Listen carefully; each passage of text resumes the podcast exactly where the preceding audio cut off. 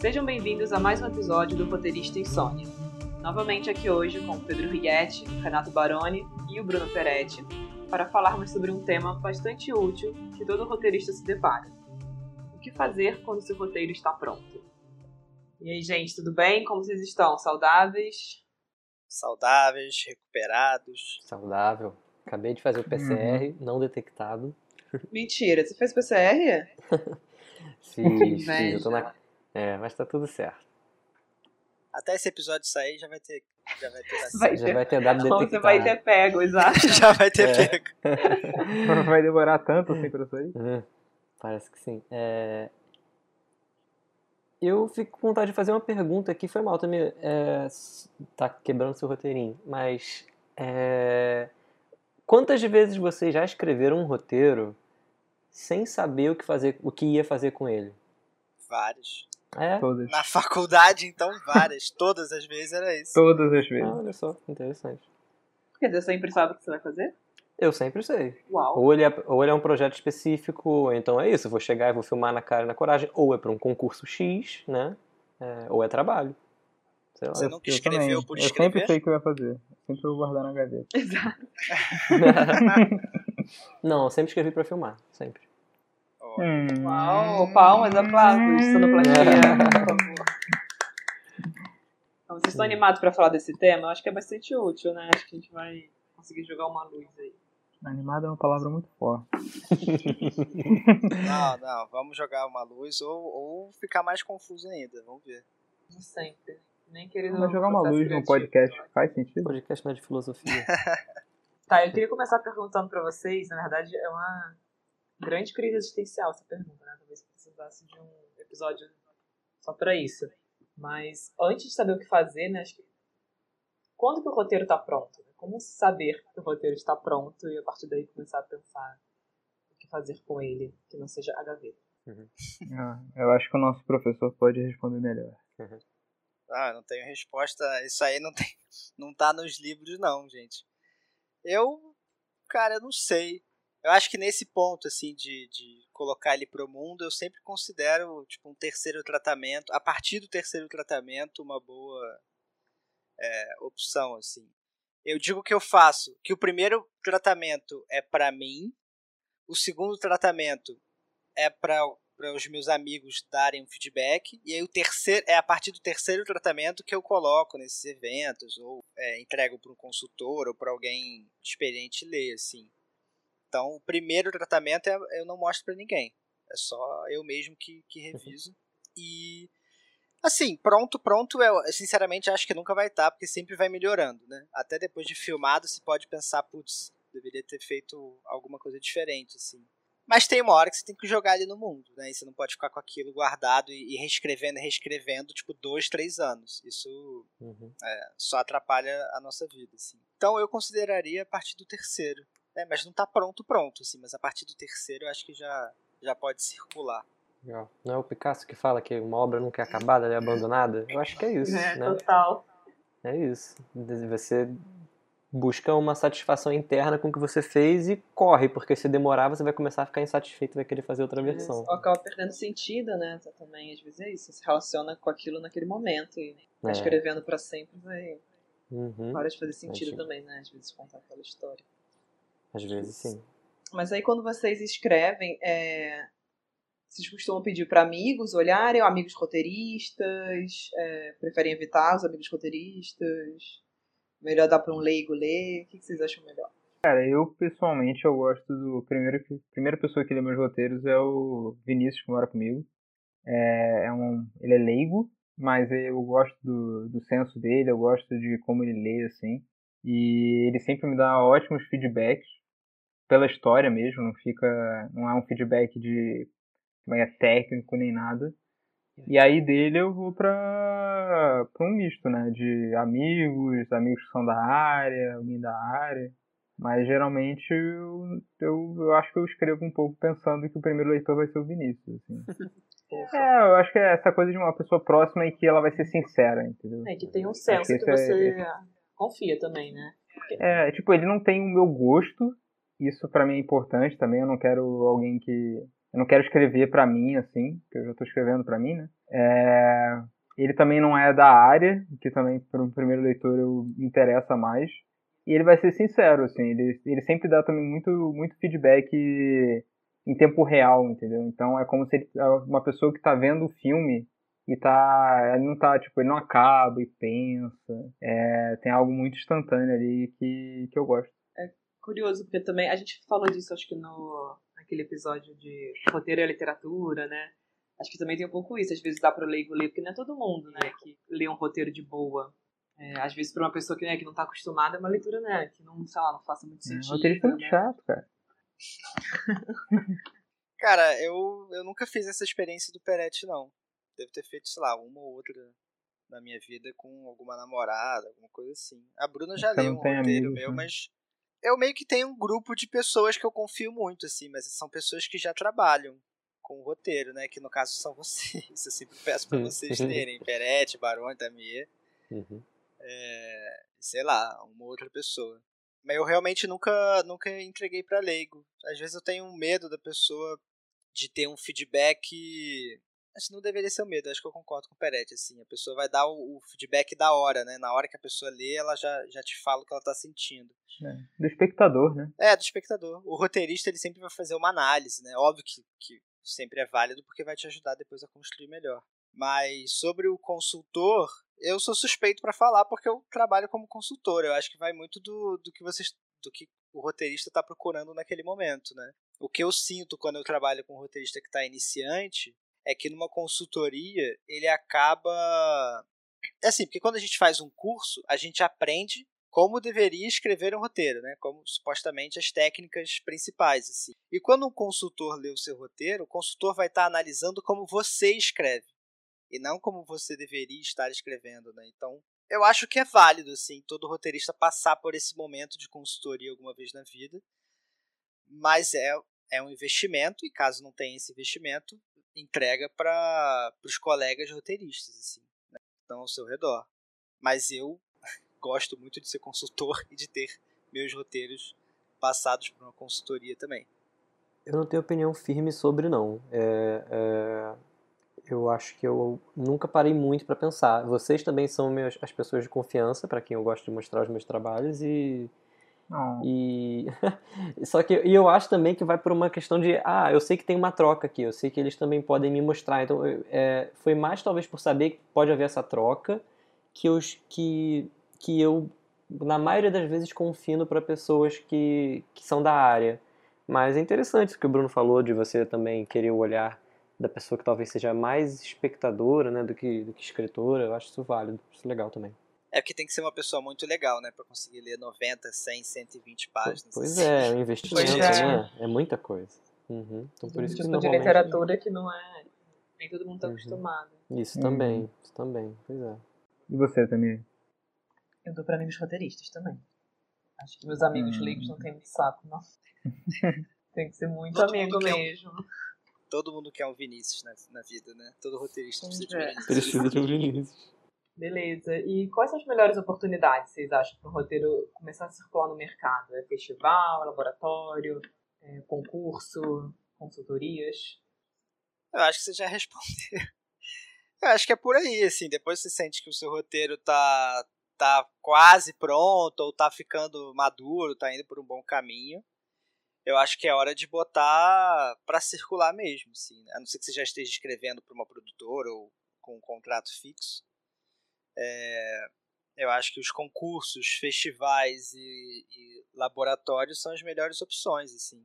Porque mesmo que você, sei lá, mesmo que você não seja o ganhador, né, que você vai ganhar lá uma consultoria ou vai ganhar uma grana, se você ficar ali nos semifinalistas ou nos finalistas, né, esses caras a, acaba sendo um carimbo, né? Uhum. Acaba sendo uhum. uma confirmação de que Sim. você pelo menos está indo na direção certa. Uhum.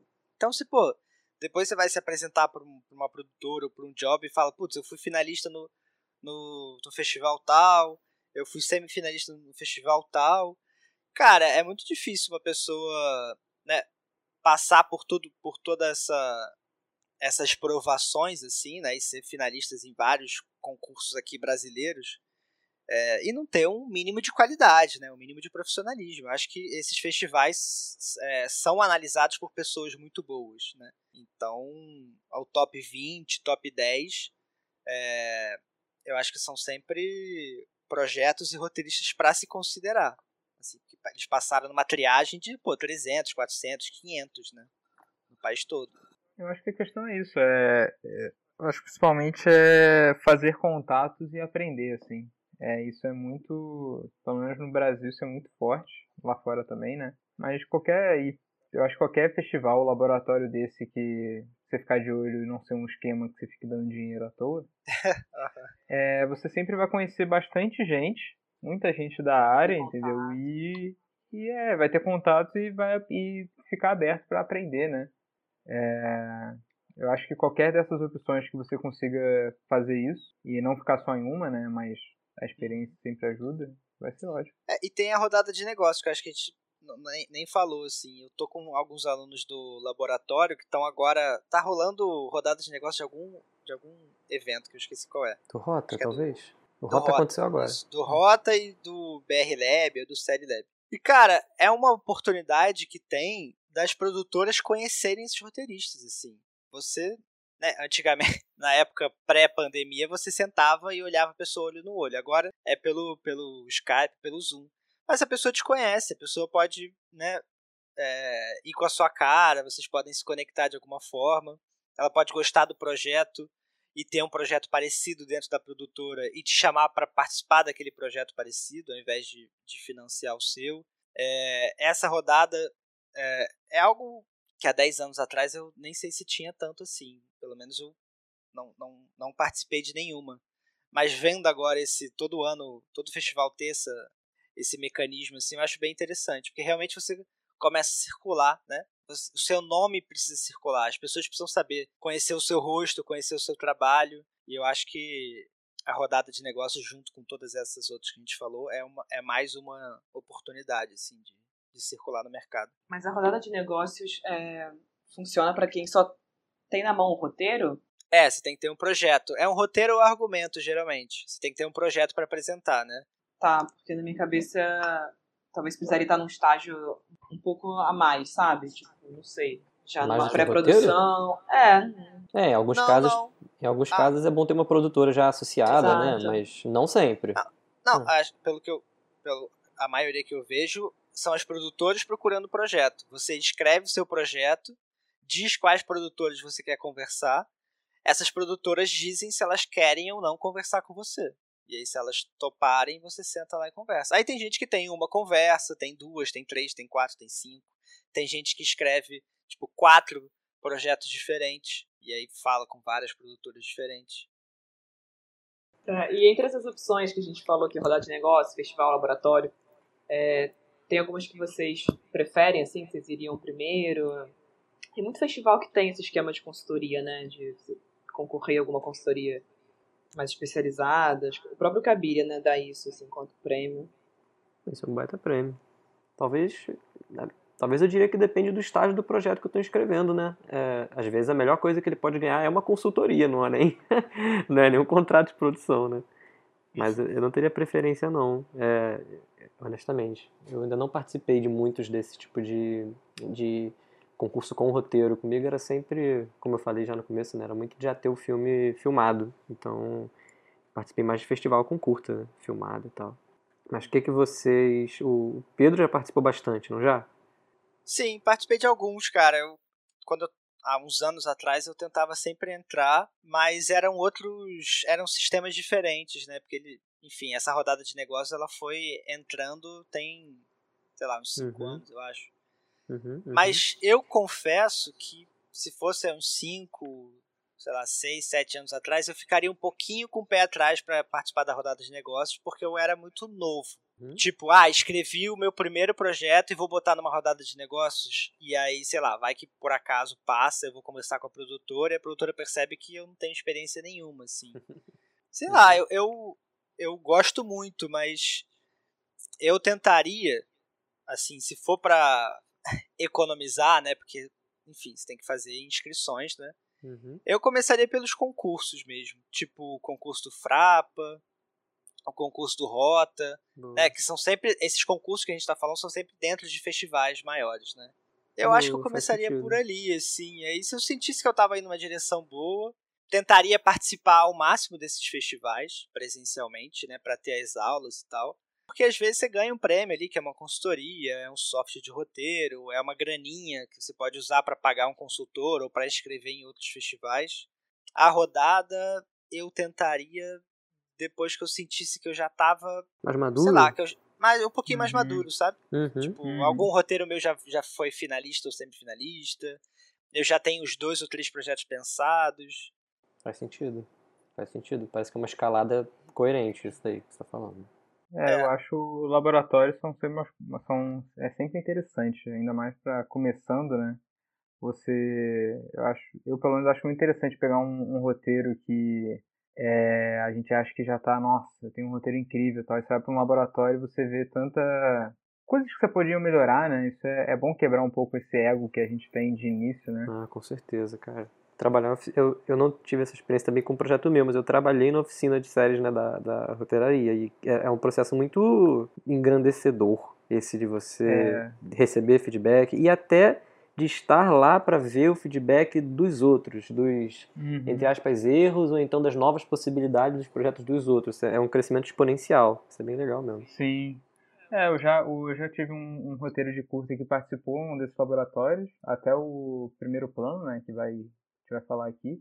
E é sempre muito interessante, né? Porque é isso, são, são várias pessoas com vários projetos participando no mesmo laboratório. Você é, geralmente os laboratórios têm profissionais ali de diferentes áreas, né? Não só de roteiro, porque muitos desses laboratórios eles vão às vezes trabalhar, vão pegar o roteiro, mas pensar ele para ser trabalhado para um filme, né? Então você vai ter gente de direção, de som, de roteiro, de luz, né, de fotografia falando sobre o seu roteiro, né? Uhum. Então você vai trabalhar o roteiro não só como aquela, aquele papel ali, mas como um projeto de filme, que é, o, que é um roteiro, né? E poder, e poder acompanhar todos aqueles outros projetos, né? Você, pelo menos nesse laboratório, né?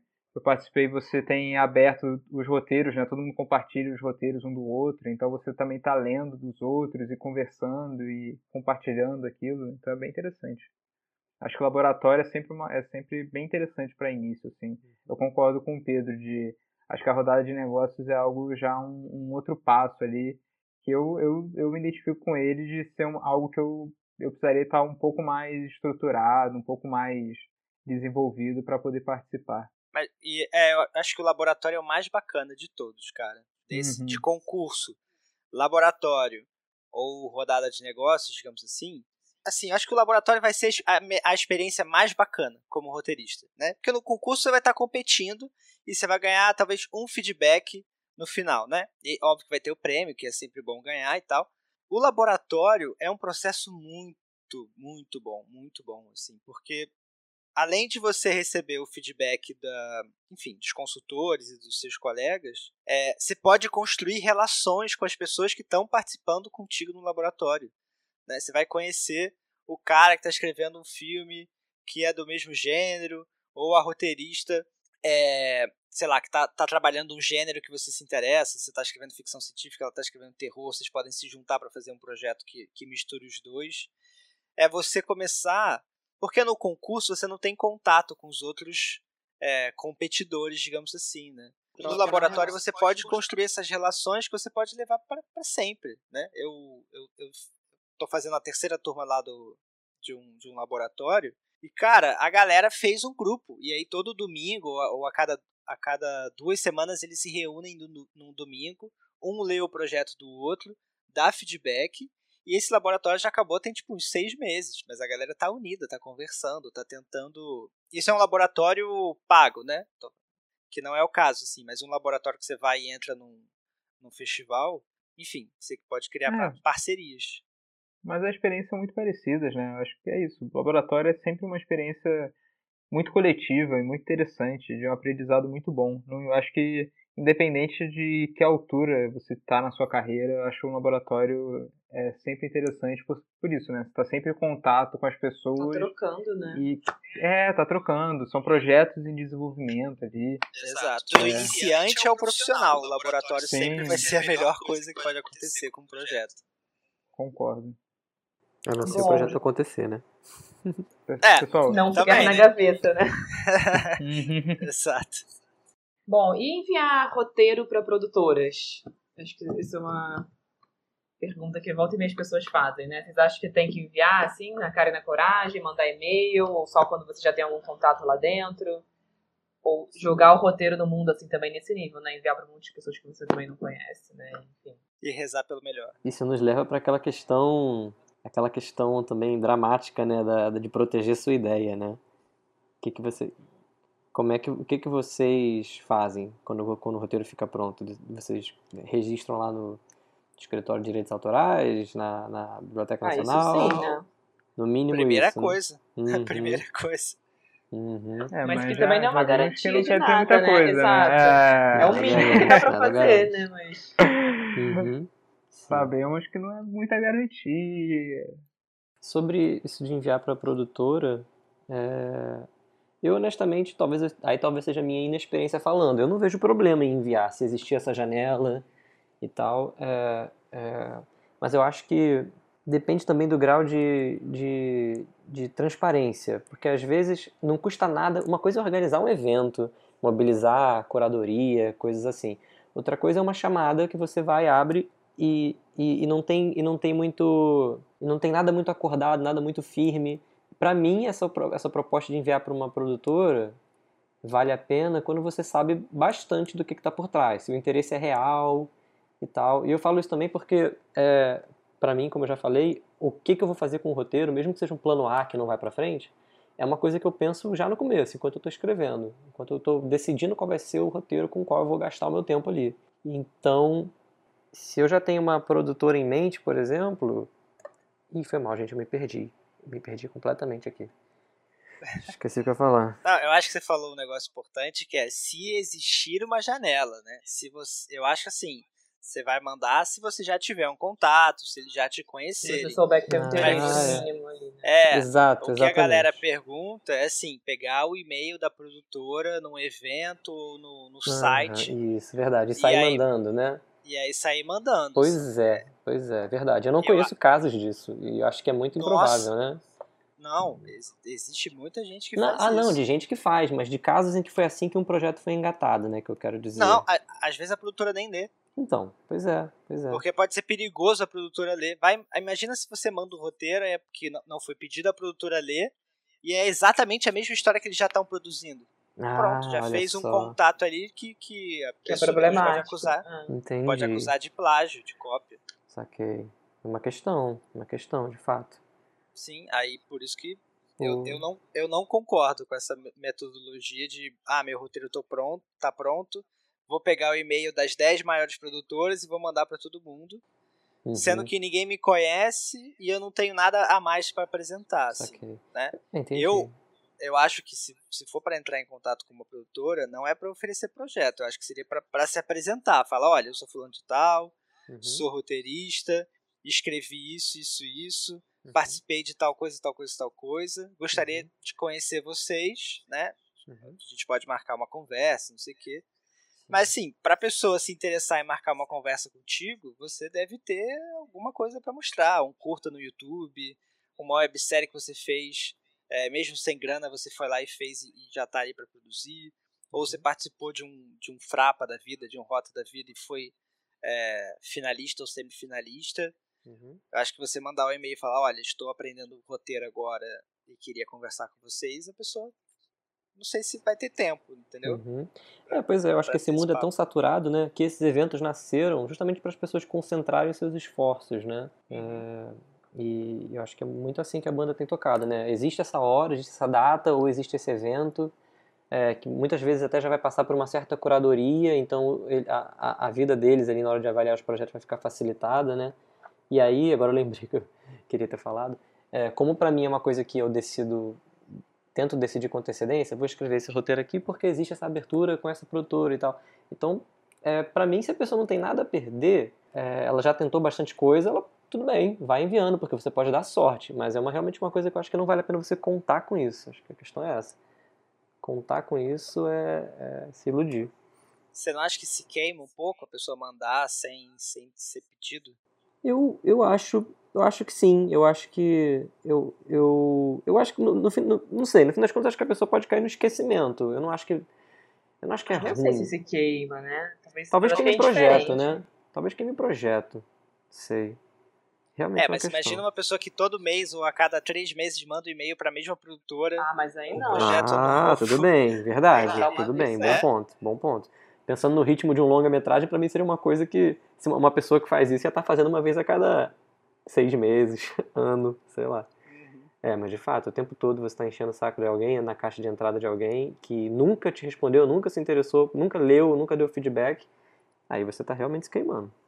Bom, gente, então acho que para a gente começar a encerrar o nosso episódio, acho que seria legal a gente citar aqui né, alguns laboratórios, festivais é, e concursos, que falamos bastante e, enfim, acho que pode ajudar o pessoal que está ouvindo. Riguete, quer falar sobre isso? Você tem todos aí na manga? eu tenho uma listinha aqui e eu acho que se vocês tiverem alguma coisa para acrescentar sobre cada um deles, vocês podem estar tudo aberto. É, eu queria começar falando do projeto Paradiso, que é algo que sai um pouco dessa coisa de festival, de concurso, de, de laboratório, porque é. Enfim, eu acho que é, é um projeto muito maior do que isso. Eu não saberia dizer todas as propostas que eles têm, porque cada, cada mês, a cada dois meses, surge algo novo. Eu acho que é algo para todo roteirista ir lá, abrir o site e dar uma olhada. Né? Porque o Projeto Paradiso tem a Bolsa Paradiso, é, que eles dão, ah, se não me engano, é 30 mil durante esse, acho que é uns 30 mil para a pessoa desenvolver algum projeto e eles pegam esses projetos é, no laboratório Novas Histórias, em outros festivais, em outros eventos. Tem várias palestras que eles disponibilizam para a galera. Tem a incubadora Paradiso, né, que, que eu acho que chama esses projetos e aí tem consultores ali ajudando. Então assim, é um negócio multifacetado que tem um monte de coisa que eu botei aí como primeiro porque ele escapa um pouco de tudo isso que a gente falou. Eu acho que é só botar no Google, entrar no site deles e ler tudo e tentar participar de tudo, assim, porque realmente é, é eu acho muito bacana o que eles estão fazendo. E aí, em segundo, eu coloquei o Laboratório Novas Histórias, que é do, do SESC do SENAC, é, acho que é de São Paulo, que é um laboratório de desenvolvimento de roteiro, que para mim é tipo assim, o, a Brastemp dos laboratórios de roteiro no Brasil, assim, é o meu sonho de consumo é participar desse laboratório. É, acho que eu só me inscrevi uma, uma ou duas vezes e nunca consegui. Mas quando você vê a galera que passou, tipo assim, a galera que passou no passado ou há dois anos atrás, é tipo é a galera que já está no mercado, que está fazendo, que está produzindo e os projetos muitas vezes são filmados então, é tipo assim, um alto nível, né? Você vê que o Esmir Filho participou, que o Lucas Paraíso participou. É, eu tenho um amigo e ex-aluno agora que acabou de participar do Laboratório Novas Histórias e ganhou a Bolsa Paradiso. Então, o, o, esse é o, é o sonho de consumo assim, de todo mundo. Eu acho que é o, é o que todo mundo deveria tentar, em primeiro lugar. É, aí, além desse, tem o, o, o BR Lab, que eu nunca nunca fui, né? Nunca, é porque em São Paulo nunca fui lá participar, mas que é um, um desses eventos que reúne palestras, concursos e né, tudo que tudo que a gente está falando aqui que a gente defende. O BR Lab e o SED Lab é muito conhecido e é muito respeitado. Assim. Então, se você participar de um evento desses, é, é interessante. Vocês já participaram do BR Lab? Não. Eu vi uma das palestras agora que eles é porque, como, como esse ano foi online, eu consegui ver acho que uma ou duas palestras, mas eu nunca fui no evento que é em São Paulo. Né?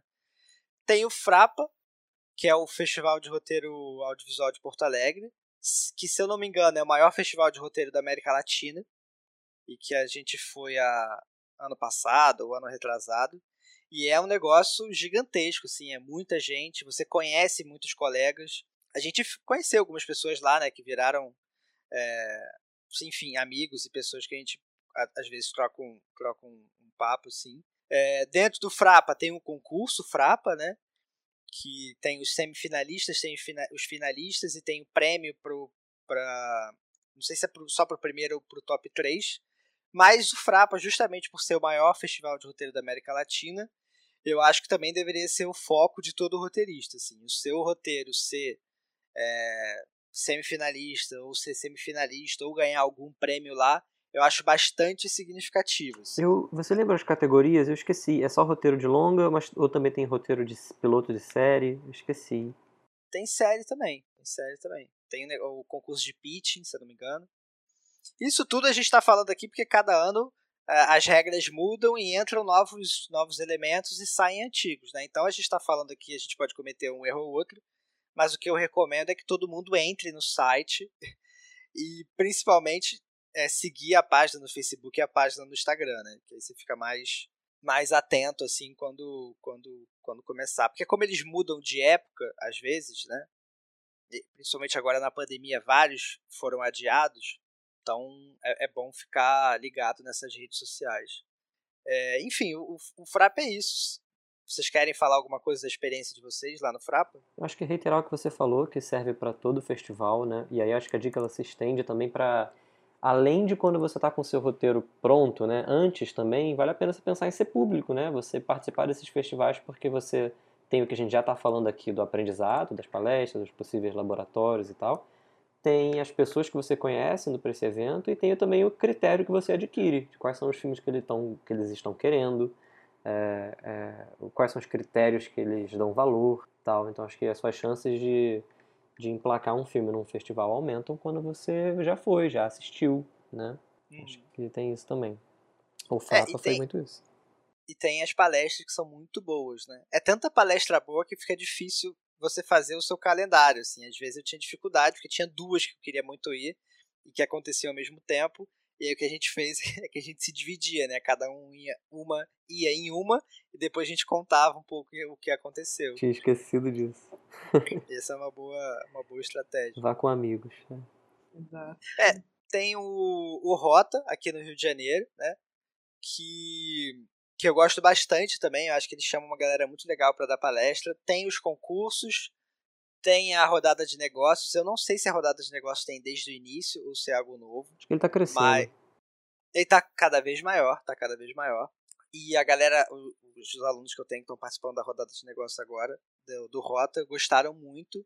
Enfim, eu sempre recomendo. Essa, essa edição que foi online deu para todo mundo participar, né? Mas em edições futuras, se você conseguir participar, né, vir até o Rio de Janeiro, eu também acho que poderia ser uma boa. Tem o, depois do Rota, tem o Primeiro Plano, que é um festival de Juiz de Fora, que tem, tem o festival e tem a semana do audiovisual do primeiro, do primeiro plano, que quando eu fui participar como consultor e, palestrante, eram coisas separadas que aconteciam em momentos separados. Assim. Então, falando um pouco da minha experiência, o que rolou era um laboratório de curta-metragem, que trabalhava em cima de roteiros de curta, e tinha um laboratório de argumento de longa-metragem. E aí, é, cada projeto passava por três consultores, e no final, esses consultores elegiam um para receber um prêmio. É, e foi muito legal, porque lá a gente escolheu um, um projeto que ele estava é, em processo de amadurecimento, mas que tinha muito potencial, muito potencial para se tornar um grande argumento, um grande roteiro.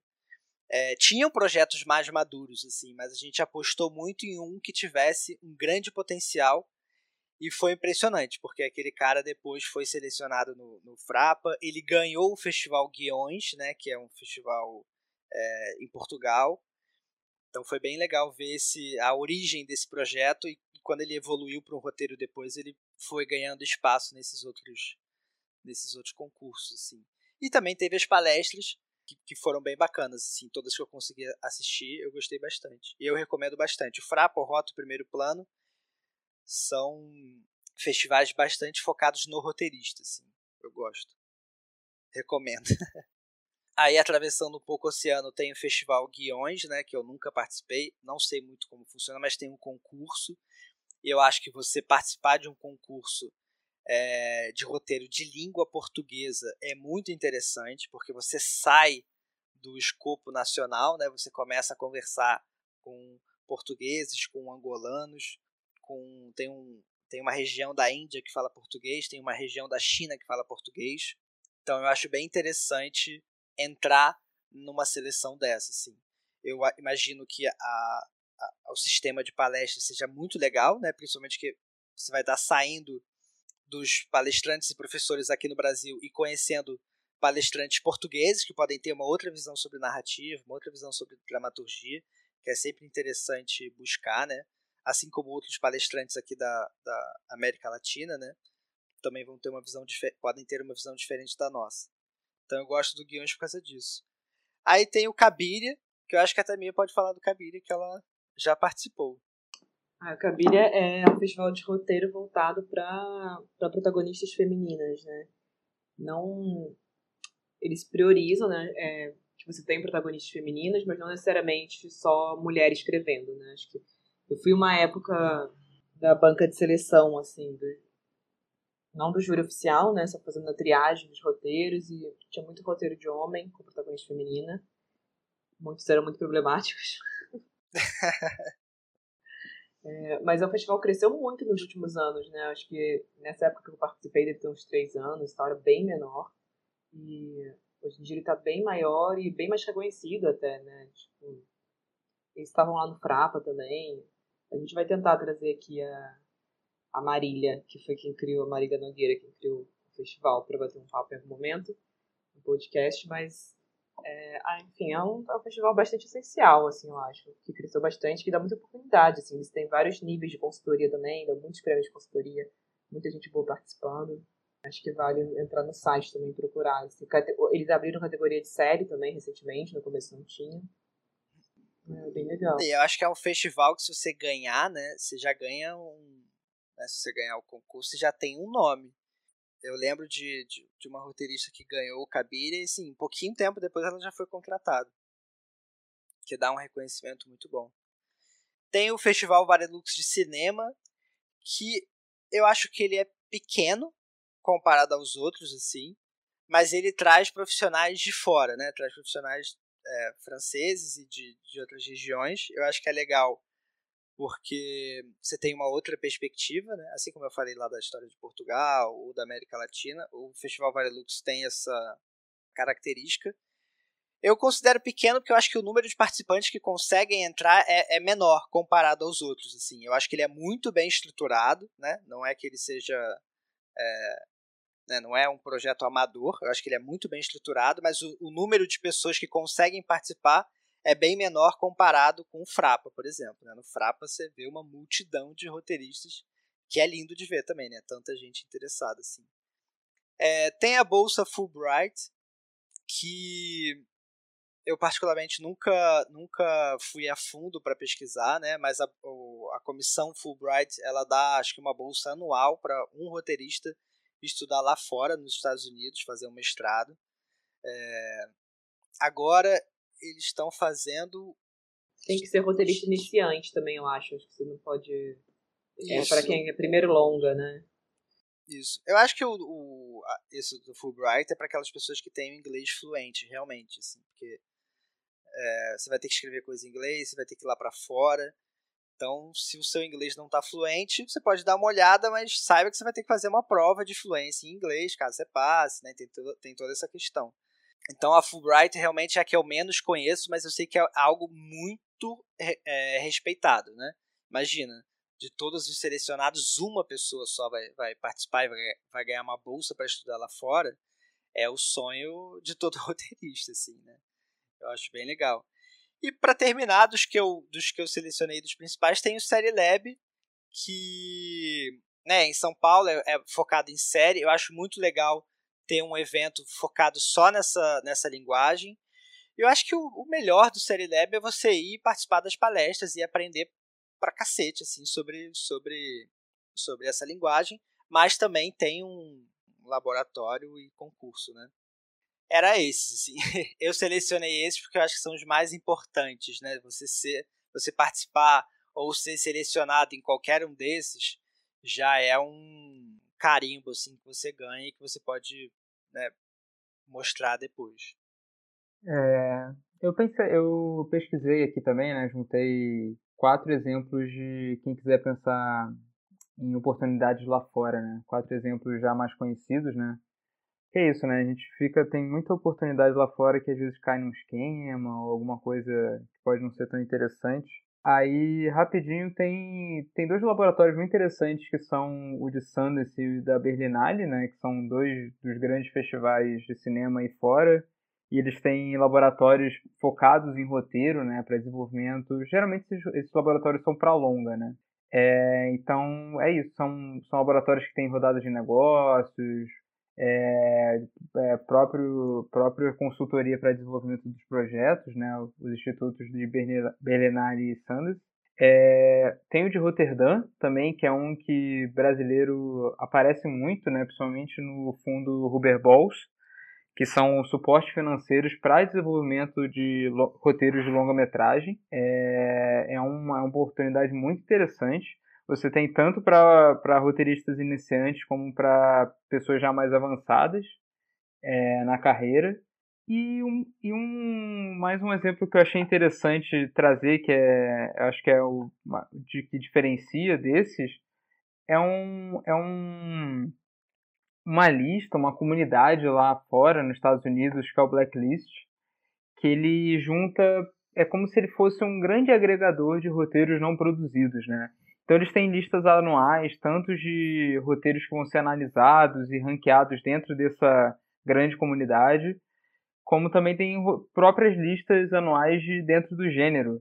Então, se você tem, às vezes, sei lá, um roteiro que você é, né, você tem uma fluência em inglês, né, tem, tem um, um pouco de algo para investir lá fora, e você tem um roteiro que, às vezes, você nem estava esperando muito desse roteiro, é algo mais de que você queira tentar, acho interessante, assim. Acho que é uma, é uma oportunidade que, se você não está levando muito, não tem tanto carinho, assim, sei lá, nesse roteiro, mas você quer tentar de qualquer jeito, para quem está iniciando pode ser interessante. Eu gosto desses, desses festivais que você citou. E acho que realmente é uma questão de, né, você tem que ter uma fluência em inglês, porque você tem que, tem que mandar em inglês.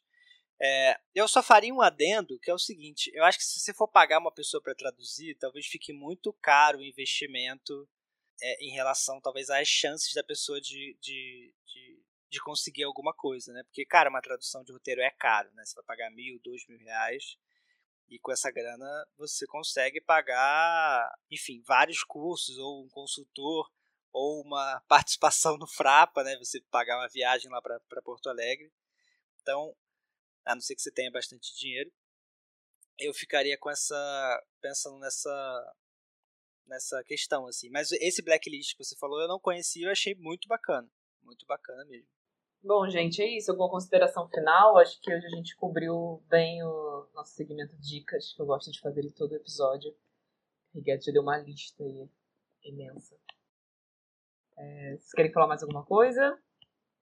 Da minha parte, não. Acho que talvez no máximo, para reiterar o que o Bruno trouxe a coisa dos gêneros ali no Blacklist, né? Se você gosta de escrever em algum gênero, busque é, é, festivais, oportunidades como um todo dentro desse nicho, né? Para você conhecer as pessoas da sua área e tal. E tem festival de tudo que é gênero. Uhum. Pois é. E o Roteirista Insônia fica por aqui. Mais uma vez, obrigada pela companhia e pelo papo, gente. Espero que a galera tenha curtido. E a gente se vê semana que vem nos agregadores de podcast. no agregador de podcast perto de você. Exatamente.